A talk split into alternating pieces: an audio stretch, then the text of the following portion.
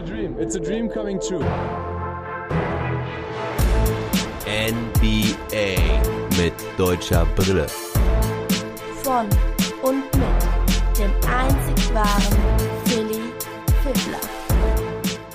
Long Monday, Woche 13. Ich begrüße euch recht herzlich in diese neue Woche. Zunächst gibt es hier die Wochenrückblicke der Teams mit deutscher Beteiligung. Ich fange gleich an mit den Denver Nuggets, dann kommen die Boston Celtics, die Washington Wizards, die LA Lakers und zum Schluss die Dallas Mavericks inklusive des Game Reports vom zweiten Spiel gegen die Portland Trailblazers. Die Spiele vom frühen Abend der Nuggets und der Celtics konnte ich nicht gucken, da musste ich ein bisschen vorschlafen. Das Spiel der Wizards habe ich nebenbei geguckt, während ich diesen Long Monday vorbereitet hatte. Das kostet doch immer einiges an Zeit, die ganze Woche Revue passieren zu lassen, vor allen Dingen, wenn es so viele Spiele sind. Der neben den übrigen Spielen aus der heutigen Nacht kommen dann zum Abschluss ja die Awards und die News der Woche. Und da muss man halt dann schon schauen, was denn da alles passiert ist. Einige Plays noch mal reinziehen, vergleichen und deswegen gibt es nur einen detaillierten Game Report. Aber der beinhaltet auf jeden Fall einiges an Luca Magic. Also lasst uns loslegen. Vorher aber noch ein kurzer Programmhinweis. Diese Folge wird euch präsentiert von meinem Partner Spoof. Spoof ist ein Portal für Gaming und Sports. Ihr findet sie auf Instagram, YouTube oder sportslove.de. Spoof wird geschrieben S-P-O-O-V-E. Checkt es aus und folgt den Jungs. Also starten wir mit den Celtics. Die starteten am Dienstag erstmal mit einer Niederlage gegen die Utah Jazz. 109 zu 117 war das Endergebnis. In der folgenden Nacht verloren sie gegen die Cleveland Cavaliers mit 110 zu 117 und am Freitag folgte dann auch noch die Niederlage gegen die Sacramento Kings mit 96 zu 107. Knack Attacks Tipp mit einem leichten Sieg gegen die Kings war falsch. Am Freitagabend hatten wir ein Trash Talk Table aufgenommen, den könnt ihr euch auch noch reinziehen. Thais hatte überwiegend eine gute Woche gegen die Jazz. Hatte er 15 Punkte, 11 Rebounds, 6 Assists und dabei keinen einzigen Turnover. Nur im vierten Viertel hatte er zu wenig Impact, um das Ding noch rumzureißen. Coach Brad Stevens gab da auch vermehrt Robert Williams die Chance, sich zu beweisen der derzeit ja sowieso in bestechender Form. Tristan Thompson fehlte übrigens die ganze Woche. Er ist aufgrund des Health and Safety Protokolls raus. Gegen die Cavs hatte dann Thais sein schlechtestes Spiel diese Woche. Da gelang ihm kein Punkt. Immerhin vier Rebounds und fünf Assists, nahm aber auch nur einen Wurf. Es war das erste Mal, dass Marcus Smart wieder in der Starting Five war. Da wusste man aber noch nicht, ob das so bleiben wird, weil Kemba Walker fehlte in dem Spiel. Doch auch gegen die Sacramento Kings war er dann in der Starting Five. Gegen die Kings hatte Thais 14 Punkte, 8 Rebounds, 1 Assist, 1 Steal, 1 Block. Allerdings traf er keinen seiner 5 Dreierversuche. Die Dreier sowieso das Problem derzeit wieder. Nachdem er da so stark bei den Dreiern war, traf er diese Woche nur 2 von 13 und damit vorweggenommen. Gegen die Orlando Magic in dieser Nacht waren es auch wieder nur einer aus vier. Dafür sollte gegen Orlando wieder ein Sieg rausspringen. Thais spielte dort auch 32 Minuten, hatte 13 Punkte, 11 Rebounds, 3 Assists, 1 Steal, 1 Block. Das beste Plus-Minus-Rating aller Spieler mit plus 27. Traf 6 seiner 11 Versuche. Da waren zwei Midranger dabei, aber auch drei Dinger unterm Korb. Machte da einen guten Job gegen Nikola Vucevic und so gewinnen die Boston Celtics relativ easy 112 zu 96. Der Mann, der diese Nacht im Fokus stand, war aber ein anderer. Es war Jalen Brown, der 34 Punkte machte, was gar nicht so außergewöhnlich ist. Doch er erzielte ein Career High 10 Dreier, hatte dabei nicht einen einzigen Turnover. Das gelang noch nie einem Celtic in der Franchise History. Die Starting Five war überragend. Alle Spieler scorten zweistellig. Kemba mit 14, Marcus Smart mit 11. Außerdem hatte er 8 Assists. Mit Thais hatten wir gesprochen und auch Jason Tatum mit 23 Punkten und über 50% Wurfquote. Vucevic wurde in Schach gehalten, dennoch auch er wieder mit 22 Punkten und 13 Rebounds. Die Celtics erlangen dadurch wieder ihre ausgeglichene Bilanz, sind damit auf Platz 6 im Osten. Kommende Nacht spielen sie dann gegen die Memphis Grizzlies. Da gibt es dann ein detaillierten Game Report drüber. Weil es dann für mich auch ganz entspannt, weil das einzige Spiel ist mit deutscher Beteiligung. Kommen wir dann zu den Denver Nuggets. Die begannen die Woche mit einem Sieg gegen die Indiana Pacers. Da waren sie im vierten Viertel überragend. Dieses gewann sie 34 zu 15. Für den Endstand 121 zu 106. Dann gab es einen Easy Win gegen LaMelo Ball und die Hornets. 129 zu 104. Am Freitag war es dann etwas schwerer, da mussten sie in eine Extraschicht Overtime-Win gegen die Chicago Bulls. Im vierten Viertel lagen sie da 14 Punkte hinten, aber Jamal Murray hatte wieder eine seiner wilden Nächte. Nicht nur, dass er mit einem Dreier aus der Ecke bei 0,4 Sekunden auf der Uhr die Overtime erzwang. Nein, er hatte auch generell 15 Punkte im vierten Viertel, insgesamt 34 Punkte, genauso wie der Joker, der neben den 34 Punkten auch noch 15 Rebounds und 9 Assists hatte. Endstand war da 131 zu 127.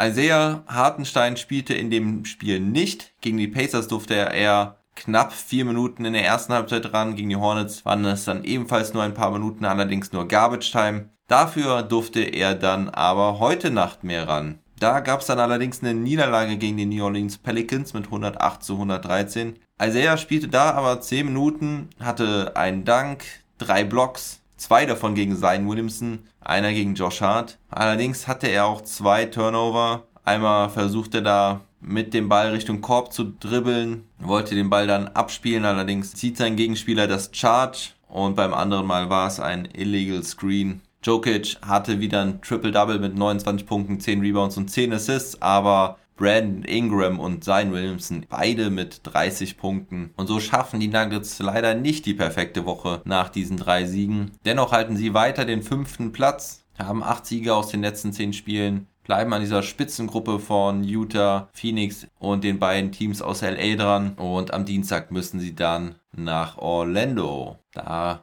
könnten sie dann nochmal einen Sieg drauflegen. Gehen wir zu den Washington Wizards. Die verloren am Montag gegen die Milwaukee Bucks mit 122 zu 133. Das war die zweite Niederlage gegen die Bucks hintereinander, weil sie schon am Samstag zuvor gegen sie verloren. Jannis wieder mal mit einem Triple-Double. Biel hatte 37 Punkte, Unsere deutschen Jungs Mo Wagner und Izzy Bonga kamen nicht zum Einsatz. Über die beiden gab es diese Woche auch einige Berichte, dass sie als Trademasse involviert werden könnten. Also die Wizards sind ja in der Situation, dass sie viele junge Spieler haben, aber eigentlich eher gewinnen wollen mit Westbrook und Beal. Sie wollen noch in die Playoffs kommen. Nach der jüngsten Entwicklung sieht das aber wieder sehr schwer aus. Und Wagner und Bonga haben einen kleinen Wert, zumindest für Teams, die Spieler entwickeln wollen, die sich was Neues aufbauen wollen. Also könnte ich mir das durchaus gut vorstellen, dass es da einen Trade gibt noch diese Woche. Am Donnerstag ist ja die Trade Deadline, aber wir werden es sehen. Ich sprach jetzt schon von der jüngst negativen Entwicklung. Es folgte nämlich eine Niederlage gegen die Sacramento Kings mit 119 zu 121. Auch hier spielten Izzy und Mo nicht. Russell Westbrook hatte die Wizards da zurückgebracht, nachdem sie den Großteil der zweiten Halbzeit hinten lagen. Westbrook auch wieder mit einem Triple-Double, 26 Punkte, 14 Rebounds und 10 Assists. Hatte kurz vor Schluss auch den Ausgleich erzielt, doch De'Aaron Fox hatte nochmal den Ball, warf den Game Winner über Bradley Beal. Die Wizards hatten zwar noch 0,7 Sekunden Zeit, um noch einen Wurf abzufeuern, hatten sogar noch ein zusätzliches Timeout, aber zweimal schafft es Westbrook nicht, den Ball an einen Mitspieler zu bringen. Und die ganze Situation endet so, dass er den Ball ins Nirgendwo wirft, unerreichbar für irgendeinen seiner Mitspieler. Und das war dann schon eine ziemlich bittere Szene zum Ende dieses Spiels. 119 zu 121 der Endstand und in der Nacht darauf ging es dann gegen die Utah Jazz. Doch dann gab es einen überraschenden Sieg. Und überraschend war auch, dass Izzy Bonga einige Minuten sah in diesem Spiel. Er spielte 18 Minuten, hatte 4 Punkte, 4 Rebounds, 2 Assists und 1 Steal, verteidigte überwiegend Joe Ingles und Jordan Clarkson. Joe Ingles war an dem Abend eigentlich nicht zu stoppen. Er hatte 34 Punkte, aber gegen Jordan Clarkson machte er einen guten Job. Clarkson hatte nur 7 Punkte an dem Abend. Das ist sehr ungewöhnlich für ihn.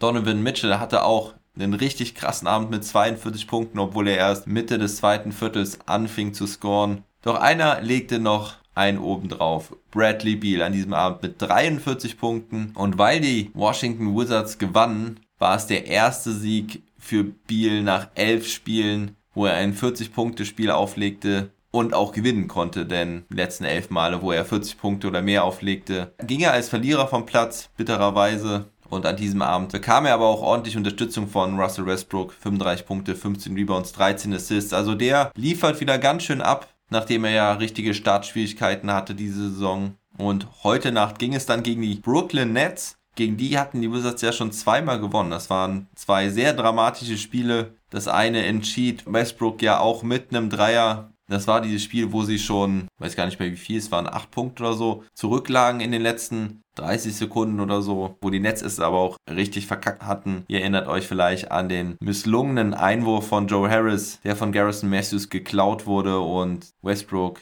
den Dreier einnetzt. Durant war heute nicht dabei, aber ein anderer feierte sein Debüt für die Brooklyn Nets und zwar Blake Griffin. Und was soll ich euch sagen? Ich habe sehr auf ihn geguckt, ich war sehr gespannt. Er konnte am Anfang nicht scoren, hatte aber seine Contribution in der Defense, hatte einen Block gegen Bradley Beal, zog einen Charge und machte das wirklich ganz gut. Vorne sehr unauffällig, spielte aber einen guten Ball, hatte auch, glaube ich, einen guten Assist dabei, aber er blieb lange punktlos bis zur zweiten Halbzeit. Und dann kam da eine Szene, wo ich schon dachte, hat er da jetzt wirklich einen Alley-Oop-Dunk angezeigt im Fast Break? Und dann kam mir schon der Gedanke, kann Blake Griffin eigentlich noch danken? Da gab es ja schon die lustigen Memes dazu mit Steve Nash und kurze Zeit später war es dann soweit. Er bekommt den Ball an der Dreierlinie, macht den Pumpfake, zieht durch die Mitte zum Korb und flasht das Ding rein. Ja, Mann, Blake Griffin can still dank. Er ist zurück und auch wenn das natürlich jetzt keine überragende Leistung von ihm war, er hat angedeutet, dass er wertvoll sein kann für die Brooklyn Nets. Er war jetzt sicherlich auch nicht ganz fit, das sah man ihm schon an und seine Statline war jetzt auch alles andere als überragend. Er spielte 15 Minuten, hatte zwei Punkte, zwei Rebounds und einen Block. Aber wenn man das Spiel gesehen hat, hat man gesehen, dass er guten Impact hatte. Und auch das Plus-Minus-Rating zeigt das mit plus 12. Doch ein anderer Big Man machte ebenfalls sehr auf sich aufmerksam. Nicholas Claxton, der ist ja sowieso so ein bisschen die Entdeckung der Brooklyn Nets in dieser Saison, nachdem er lange verletzt war. Er hatte 16 Punkte, 3 Rebounds, 3 Blocks, hatte gerade auch im vierten Viertel einige entscheidende Szenen Wobei die Wizards eigentlich diejenigen waren, die den besseren Start hatten. Also sie starteten mit einer 20 zu 6 Führung in das Spiel und da hatte Beal noch nicht einen Punkt abgeliefert. Westbrook, Hachimura und Lan führten die Wizards da an, doch die Nets kamen schnell zurück. Mitte des zweiten Viertels betrug dann die Führung der Nets schon 14 Punkte. Die Wizards konnten sich zwar davon erholen, konnten den Rückstand wieder verkürzen. Zur Halbzeit stand es dann beispielsweise 63 zu 56 und als dann circa drei Minuten Verschluss die Wizards sogar auf einen Punkt rankamen, erinnerte man sich an die vorigen Spiele zwischen diesen beiden Mannschaften und dachte, verkacken die Nets es jetzt schon wieder gegen die Wizards? Doch da hatte dann gerade Claxton seine entscheidenden Momente. Entweder war es Harden oder es war Irving, die dann zum Korb zogen und den Ball dann auf Claxton ablegten, der dann allein gelassen wurde. Er hatte dann da auch zwei And-Ones dabei und da half dann auch nicht, dass Alex Lan und Robin Lopez offensiv ziemlich stark waren, Lan mit 20 Punkten, Lopez mit 12 Punkten, dominierten da schon ganz schön die Zone, doch defensiv hatten sie keine Mittel gegen die Nets. Und außerdem fehlte ihnen Bradley Beal beim Scoring etwas. Er heute nur mit 17 Punkten, das ist seine zweitschlechteste Punktausbeute in der ganzen Saison. Westbrook hatte mal wieder ein Triple-Double mit 29 Punkten, 13 Rebounds und 13 Assists, aber hatte auch 8 Turnover. Und die Turnover waren sowieso so eine Geschichte. 19 an der Zahl insgesamt, das ist zu viel, wenn du gegen die Brooklyn Nets gewinnen möchtest möchtest. Die hatten nämlich nur sieben und das war im Prinzip der entscheidende Faktor im Spiel. Isaac Bonga spielte seine zwölf Minuten überwiegend gegen James Harden in der Defense. Der haute ihm aber auch ein paar Pull-ups und Stepback-Threes rein. Bonga hatte aber einen sehr schönen Block gegen Kyrie Irving unterm Korb und konnte sogar einen Floater vorne verwandeln, nachdem er da zum Korb gezogen war, den Ball bekam, fast verlor. Der Stilversuch gelang allerdings nicht und so hatte Bonga dann freie Sicht zum Korb und kann den Ball aus ein paar Metern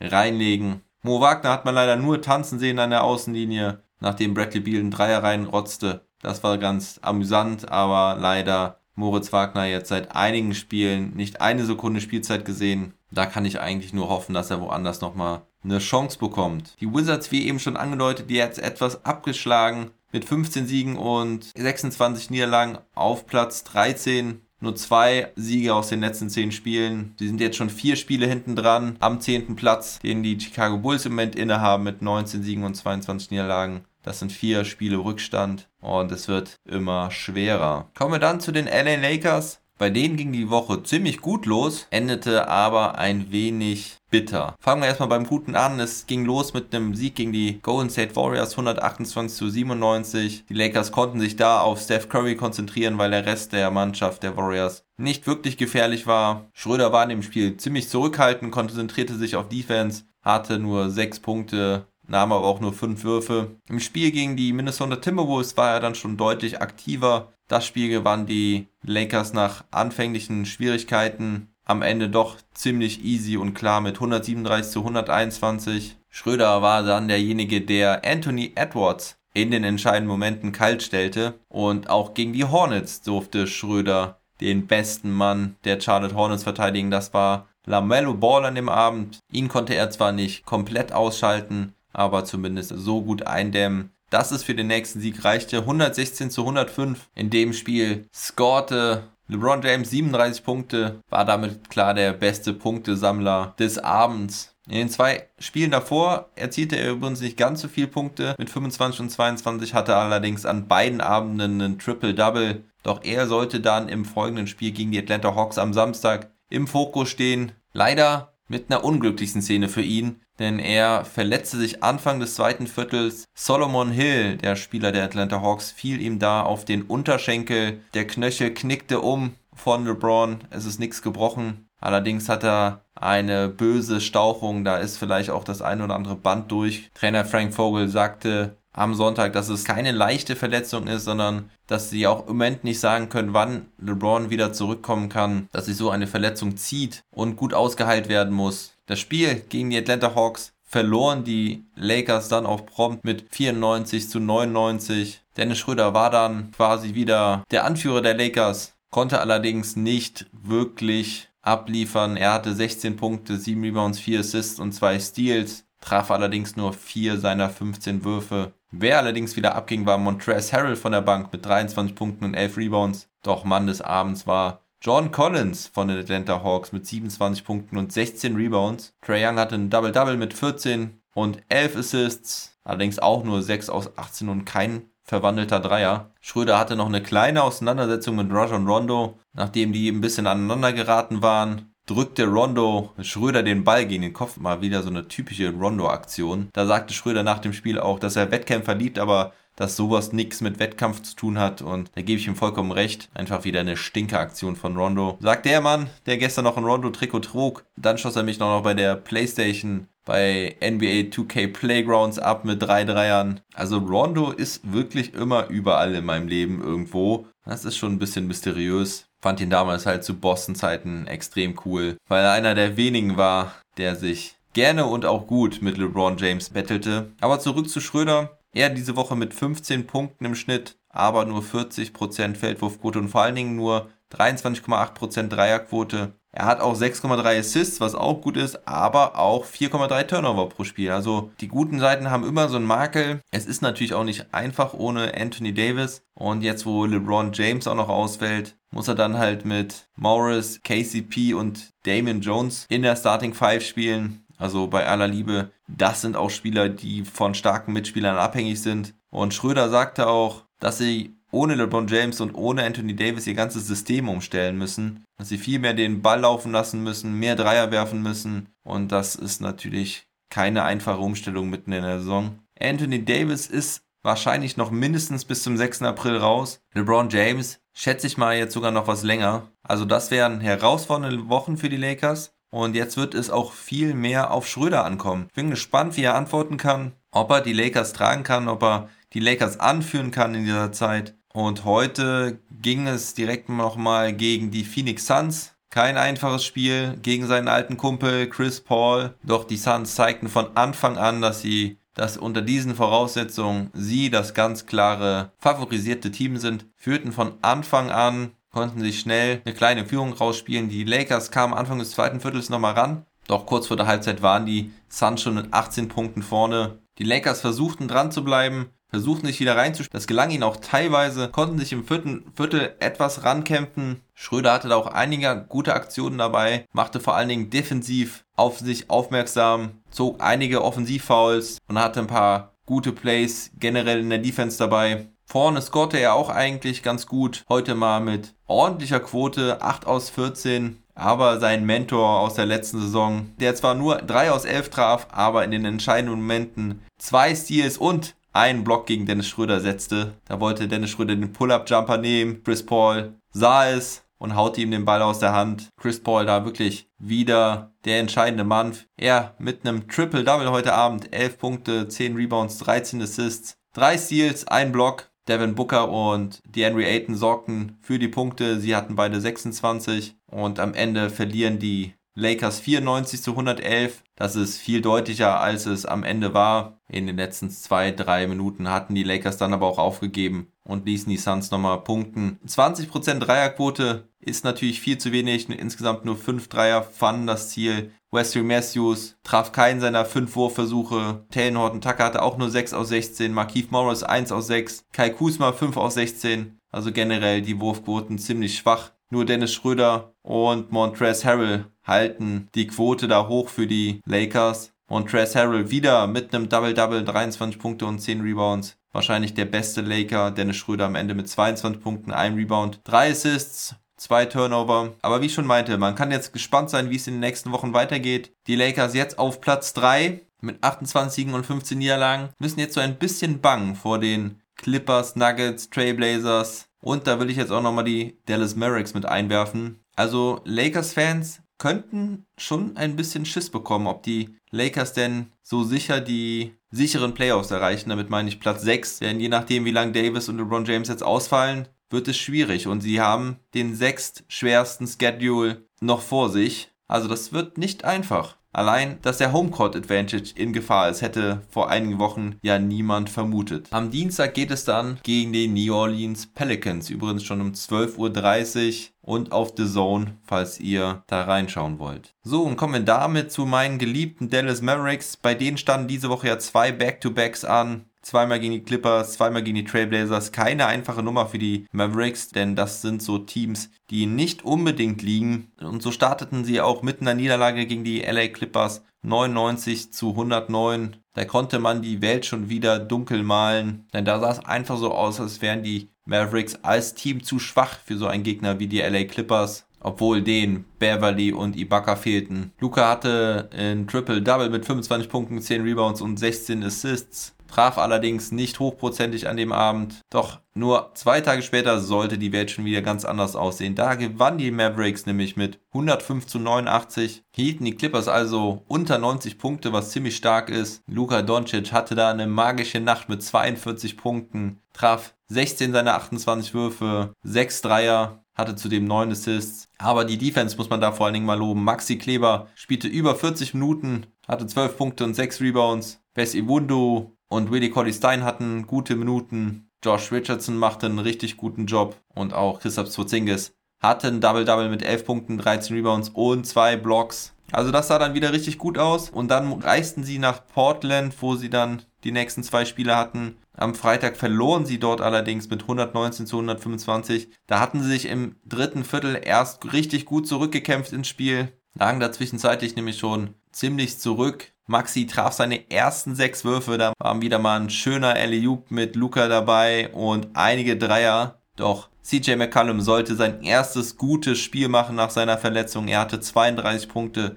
Damien Lillard hatte 31 und mal wieder natürlich ein paar Clutch-Shots dabei. Doch kommen wir nochmal zurück zu Luka Doncic. Der hatte richtig nice Assists an diesem Abend. Einen mit dem Rücken zu Maxi von Korbnähe auf den Dreier, quer durch die Zone, Maxi verwandelt den schönen Assist. Also das Ding war aus dem Dribbling. Aus dem Dribbling hat er ihm außerdem noch ein Behind the Back zugespielt, wo Maxi dann auch den Dreier reinmacht. Dann gab es noch einen wunderschönen auf Tim Hardaway Jr., wo er den Fadeaway ansetzt und während dem Wurf, ohne seinen Kopf zu bewegen, sein Handgelenk dreht und den Ball zu Tim Hardaway Jr. wirft, der hinter ihm stand und auch den Dreier reinmacht. Also sehr gut, dass diese Dinge auch verwandelt werden. So sind sie nicht nur schön, sondern auch effektiv. Luca hatte an dem Abend 38 Punkte, 9 Rebounds, 9 Assists. Doch wie gesagt ging das Spiel leider verloren, weil die Mavericks am Ende ein bisschen zu hektisch spielten in der Offense, ihre Linie ein bisschen verloren und man kann auch sagen, dass dieses Wissen über diese Klatschnis von Dame die Gegner schon manchmal ein bisschen erstarren lässt. Und heute Nacht mussten sie dann halt, wie gesagt, nochmal gegen die Blazers ran. Dorian Finney-Smith war wieder zurück in der Starting Five. Der fehlte zwei Spiele, weil er Vater geworden war. Herzlichen Glückwunsch noch einmal an dieser Stelle. Und so war die alte Starting Five wieder am Start mit Luca Richardson, Finney Smith, Maxi und Porzingis. Auf Seiten der Trailblazers Lillard, McCallum, Jones Jr., Covington und Cantor. Und damit zum detaillierten Game Report zu diesem Spiel. Die Ausgangslage ist ja klar. Die Mavericks wollen an die Portland Trailblazers rankommen. Die Mavericks wollen Richtung Platz 6 für den sicheren Playoff-Spot. Und die Trailblazers wollen genau in diesem Bereich bleiben. Und die Trailblazers zeigten auch von Anfang an, dass sie da bleiben wollten. Lillard und McCallum scoren. Kenter holt die Rebounds und punktet unterm Korb. Eigentlich musste man sich nach dem ersten Viertel wundern, dass die Blazers nur 30 Punkte gemacht haben. Unterm Korb treffen sie 10 aus 13. Allerdings treffen sie die Dreier nicht. Day mit vier Fehlversuchen von Downtown hat trotzdem 11 Punkte und es zeigte sich, dass beide Teams halt eine starke Offensive haben, aber doch Mängel in der Verteidigung. Luca konnte nicht gestoppt werden. Es gab auch meistens das Duell Luca gegen Lillard. Beide ließen sich schon früh zwei Fouls anhängen und Luca startete generell wieder sehr heiß. Nachdem die Mavericks das erste Viertel 27 zu 30 verloren, machte Luca dann im zweiten Viertel richtig ernst. Er bereits mit seinem dritten Dreier beim dritten Versuch. Dann kommt Boban rein, überraschenderweise. Holt da auch direkt mal ein paar Rebounds, tippt vorne auch direkt mal einen Miss von Luca rein. Also das macht sich direkt mal bezahlt. Da hat dann Kenter auch seine Schwierigkeiten gegen den Riesen. Tim Hardaway Jr. mal wieder mit einem krachenden Dank. Da hat er ja schon einige abgeliefert diese Saison. Ab durch die Mitte und zum Korb. Und was eigentlich mit Christoph Sporzingis? Der hatte wie die letzten Spiele auch zunächst Probleme beim Scoren. Seine Versuche in Korbnähe sehen ziemlich schlecht aus. Also das sieht manchmal einfach echt schrecklich aus, wenn er versucht, irgendwie aus dem Post abzuagieren. Manchmal klappt es ja wunderbar, aber wenn es nicht klappt, sieht es immer so aus, als könnte der Mann einfach keinen Korb werfen. Ich finde es echt erstaunlich bei ihm, wie das bei ihm schwankt zwischen Licht und Schatten, zwischen Genie und Wahnsinn. Wird heute aber auch ziemlich hart angegangen, wird oft gedoppelt, wenn er unterm Korb ist. Er zieht einige Fouls, macht seine Punkte an der Freiwurflinie, kann auch den Ball einige Male gut rausgeben, also das macht er heute verbessert. Josh Richardson macht einige taffe Dinger, insbesondere aus der Mitteldistanz, aber Luca Doncic rockt die Show. Er ist richtig heiß von Downtown, haut den Blazers die Stepback Threes um die Ohren, macht schon seinen vierten Dreier rein, hat 24 Punkte in der ersten Halbzeit. Die Mavs verteidigen wieder besser im zweiten Viertel, wie sie es schon gegen die Clippers im zweiten Spiel gemacht haben geht da die Intensität und die Konzentration hoch. Aus dem Rebounden sieht deutlich besser. Da hat Boban irgendwie einen Impact geleistet. Da ist gute Positionierung unter dem eigenen Korb angesagt. Vorne sammeln sie auch ein paar Bretter. 16 zu 5 Rebounds im zweiten Viertel. Und vor allen Dingen halten sie die Blazers von der Dreierlinie kalt. Die sind ja eines der besten Teams in der Liga, was das angeht. Aber heute nur mit 4 aus 20 in der ersten Halbzeit. McCallum, Lillard zusammen 0 von 9. Und so können die Mavs einen Run starten, 21 zu 6 Run ab Mitte des zweiten Viertels und so gehen sie mit 65 zu 54 in die Halbzeit. Im dritten Viertel zieht Richardson gleich mal zum Korb, spielt den Pass auf Kleber in die Ecke. Erster Wurf erst von Maxi und der sitzt gleich mal. Dann setzt Maxi einen Pumpfake und den Drive gegen Kenter für den einfachen Layup. Kenter jetzt sehr im Fokus, aber nicht positiv, denn hinten machen Maxi und KP jetzt auch einen guten Job gegen Kenter. Maxi mit gutem Boxout und gutem Rebounding gegen ihn. KP mit einem schönen Block von der Halbzeit. Da dachte Kenter schon, dass er das Ding frei reindanken kann. Aber da kam KP von der Seite angeflogen und stoppt ihn. Kenter muss dann auch ziemlich schnell wieder raus. Und Luca, Luca Magic. He can't miss.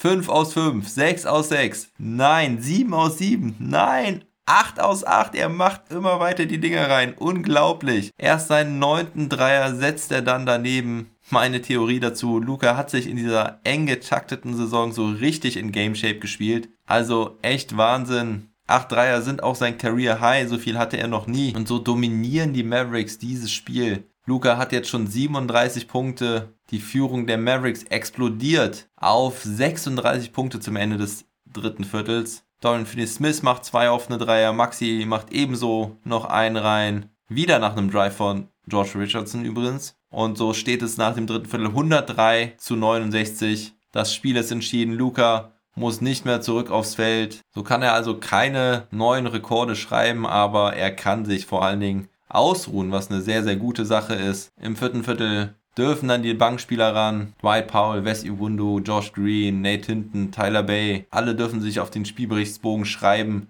und ein paar Stats sammeln. Vor allen Dingen Dwight Powell fällt hier noch ganz gut auf, macht 9 Punkte im vierten Viertel. Und auf Seiten der Trailblazers Nasir Little mit 14 Punkten. Aber das ist alles nur Garbage Time und nicht so wichtig. Gucken wir auf die Gesamtstats. Josh Richardson mit 21 Punkten trifft starke 8 aus 11. Luka Doncic am Ende mit 13 aus 19. Nur 7 Rebounds und 4 Assists neben den 37 Punkten. Aber das Ganze halt auch in drei Vierteln, muss man sagen. Weniger als 30 Minuten gespielt. Überragende Leistung von ihm. Dorian Finney-Smith hatte einen guten Einstand als frisch gebackener Vater. Hat auch das beste Plus-Minus-Rating mit plus 32, hat 13 Punkte, 5 Rebounds, trifft 4 aus 8. Maxi mit 8 Punkten und starken 7 Rebounds, einem Assist und einem Steal, trifft 3 aus 4, 2 seiner 3 Dreierversuche. Wieder starke Quote von ihm. Und auf Seiten der Trailblazers spielen die Stars auch nur drei Viertel, weil das Spieler dann schon entschieden ist. Und so kommen weder Lillard noch McCallum über 20 Punkte. Sie bleiben an dem ganzen Abend auch ohne erfolgreichen Dreier, genauso wie Carmelo Anthony und Rodney Hood. Insgesamt treffen sie nur 9 aus 41. Die Mavs hingegen treffen 19 ihrer 37 Dreierversuche. Am Ende geht die Nummer 132 zu 92 aus. 40 Punkte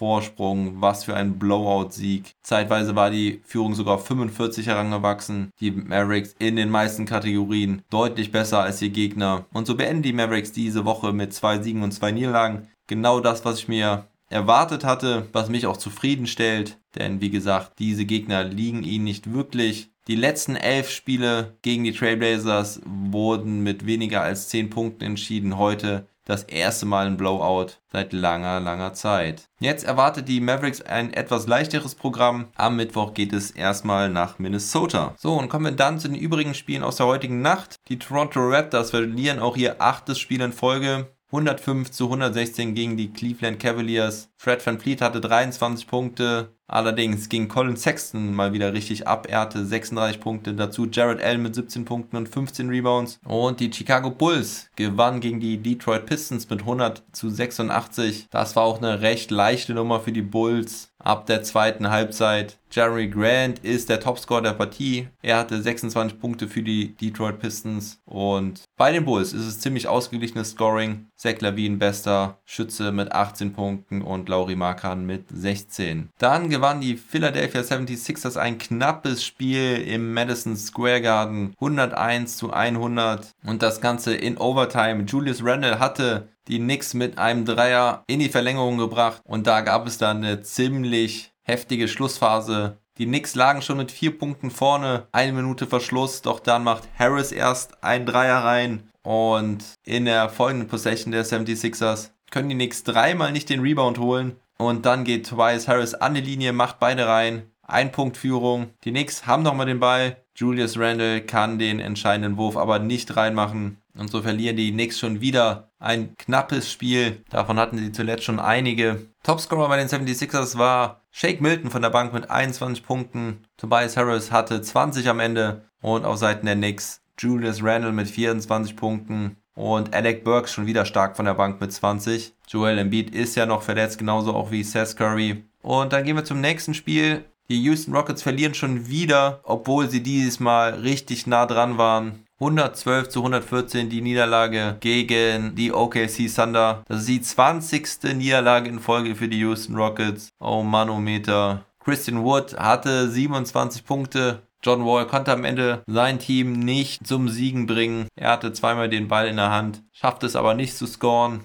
Er hatte 24 Punkte, oder Oladipo 23, doch von der Bank kam insgesamt zu wenig. Bei OKC war Lou dort, bester Punktesammler. Er hatte 23 Punkte. Moses Brown, der neue Lichtblick auf der Center-Position mit 13 Punkten und 14 Rebounds für die Thunder. Isaiah Roby auch wieder mit starken 18 Punkten und 8 Rebounds. Und bei der Pressekonferenz sahen wir einen sehr niedergeschlagenen Houston Rockets Trainer Steven Silas. Das ist ja der ehemalige Assistant Coach der Dallas Mavericks, der kann einem da richtig leid tun. Er sagte, dass man daraus einfach lernen muss, daran wachsen muss, noch härter an sich arbeiten muss und das Ganze würde bei ihm anfangen. Bin gespannt, wann die Houston Rockets noch mein Spiel gewinnen können. Und im frühesten Spiel des gestrigen Abends gewannen die Indiana Pacers auch das zweite Spiel gegen die Miami Heat. 109 zu 106, auch das Spiel ging in die Overtime. Jimmy Butler verwarf einen Freiwurf 12 Sekunden vor Schluss und so ging es dann in die Overtime, wo die Pacers dann am Ende die Nase vorn hatten. Karis LeVert traf den letzten Wurf für die Pacers, erfreulich für ihn. Er hatte 13 Punkte. Sieben Pacers trafen zweistellig, die meisten hatte Demantis Sabonis mit 17 Punkten und 11 Rebounds. Und auf Seiten der Miami Heat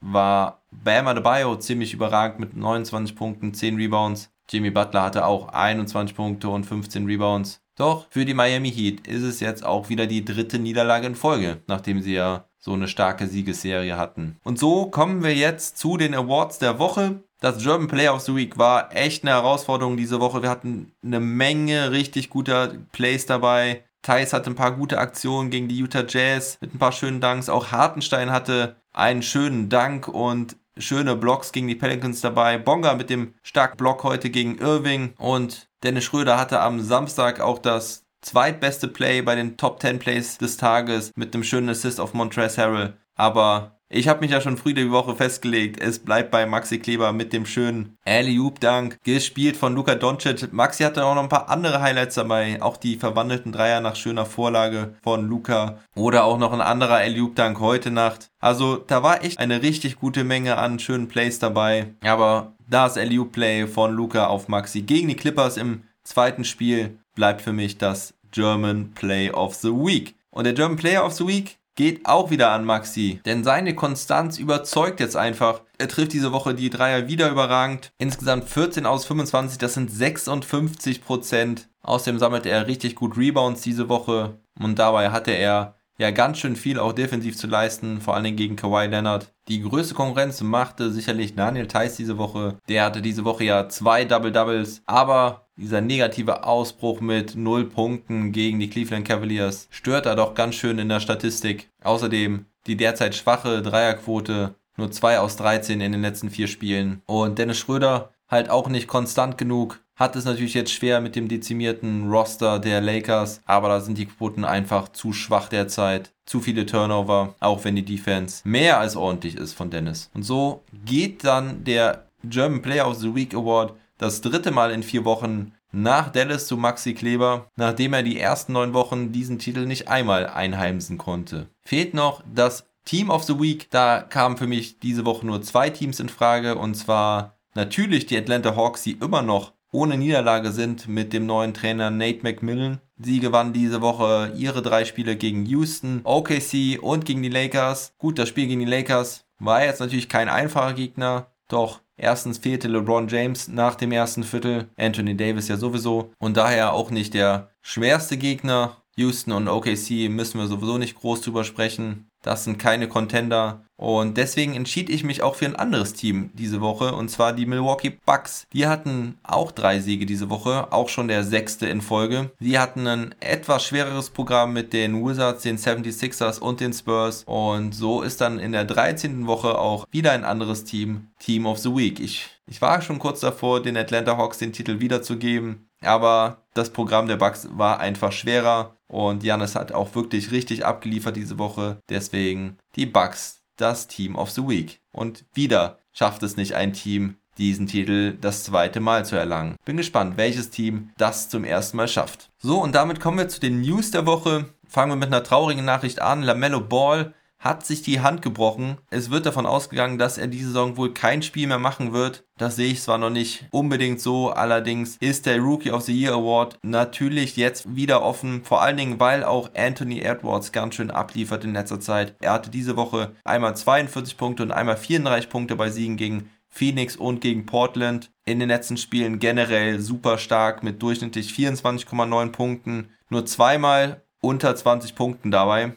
Also bei dem Award kommt auf jeden Fall wieder Spannung rein. Beim MVP ist es ja sowieso ziemlich spannend. Natürlich jetzt auch nochmal die große Frage, ob LeBron James diesen Titel sich holen kann, wenn er jetzt mehrere Wochen ausfällt. In der MVP-Ladder ist zumindest Nikola Jokic jetzt auf Platz 1. Den Mark wird's freuen. Außerdem gab es einige Trades zu verzeichnen. PJ Tucker, der frühere MVP der BBL Bundesliga, wurde nach Milwaukee getradet. Das sicherlich der interessanteste Deal dieser Woche. Er ging zusammen mit Rodion Skurusch für DJ Wilson und DJ Augustin nach Milwaukee. Die Houston Rockets bekommen dafür ein sogenanntes Swap-Recht, also sie können ihren Second Rounder gegen den First-Round-Pick der Milwaukee Bucks im kommenden Draft tauschen. Warum sollten sie das auch nicht tun, frage ich mich da. Außerdem tauschen sie irgendwie den Pick von 2022 gegen den 23er ein, der dann ungeschützt ist. Also die Details sind da ja auch relativ unwichtig. Die Houston Rockets verbessern auf jeden Fall ihre Picks. Außerdem verpflichten die Milwaukee Bucks auch noch Axel Tupan, den Franzosen. Den kennt ihr vielleicht auch von einigen internationalen Turnieren, war auch schon mal bei den Milwaukee Bucks vor ein paar Jahren konnte sich in der NBA allerdings bislang nicht durchsetzen. Er erhält einen Two-Way-Contract und so verfeinern die Bucks weiter ihren Kader.